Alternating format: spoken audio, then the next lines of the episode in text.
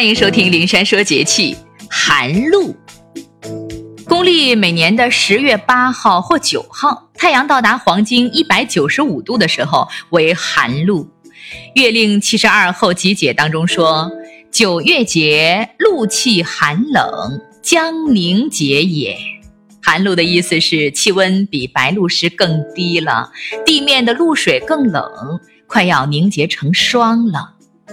寒露时节，南岭及以北的广大地区都已经进入秋季了，东北和西北地区已经进入或即将进入冬季。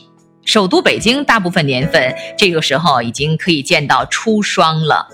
除了全年飞雪的青藏高原以外，东北北部和新疆北部地区一般已经开始降雪了。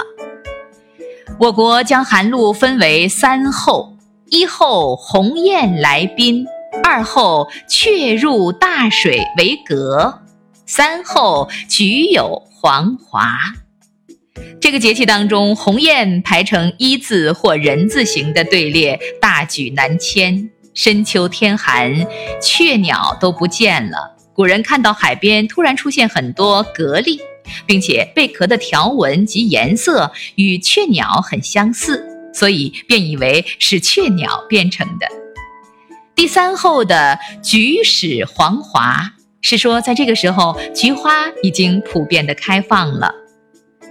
寒露之后，露水增多，气温更低，这个时候我国有些地区会出现霜冻。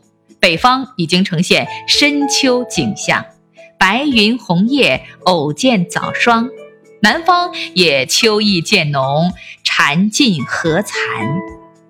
北京人登高习俗更盛。景山公园、八大处、香山等都是登高的好地方。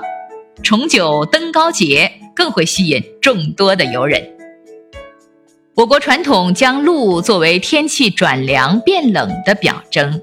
仲秋白露节气，露凝而白，至季秋寒露时，已是露气寒。具体情况，适当多吃一些甘淡滋润的食品。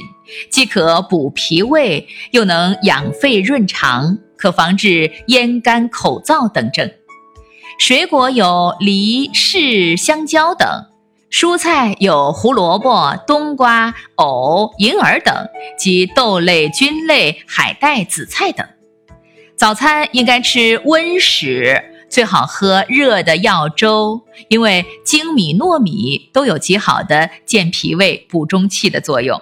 像甘蔗粥、玉竹粥、沙参粥、生地粥、黄精粥等等。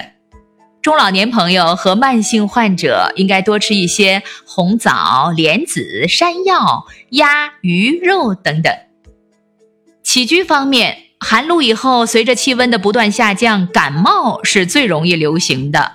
在气温下降和空气干燥的时候，感冒病毒的致病力是增强的。另外，应该警惕的是心脑血管病的复发，还有中风、老年慢性支气管炎、哮喘病、肺炎等，也严重的威胁着老年人的生命安全。据统计，老慢支病人感冒之后，百分之九十以上会导致急性发作，所以呢，要采取综合措施，积极的预防感冒。在这多事之秋的寒露节气当中，老年人合理的安排好日常的起居生活，对身体健康有着重要的作用。再说说养生方面，寒露时节起，雨水渐少，天气干燥，昼热夜凉。从中医的角度上说，这个节气在南方气候最大的特点是燥邪当令，而燥邪最容易伤肺伤胃。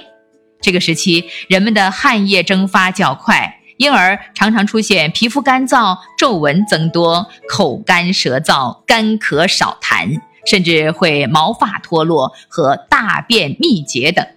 所以呢，养生的重点是养阴防燥、润肺益胃，同时要避免因为剧烈运动、过度劳累等耗散精气津液。在饮食上还应该少吃辛辣刺激、干香燥热的，还有熏烤等类的食品，应该多吃一些芝麻、核桃、银耳、萝卜、番茄、莲藕、牛奶、百合、沙参等有滋阴润燥、益胃生津作用的食品。同时，室内要保持一定的湿度，注意补充水分，多吃雪梨、香蕉、哈密瓜、苹果、水柿子等等这样一些水果。此外，还应该重视涂擦护肤霜等，以保护皮肤。防止干裂。好，林珊祝您健康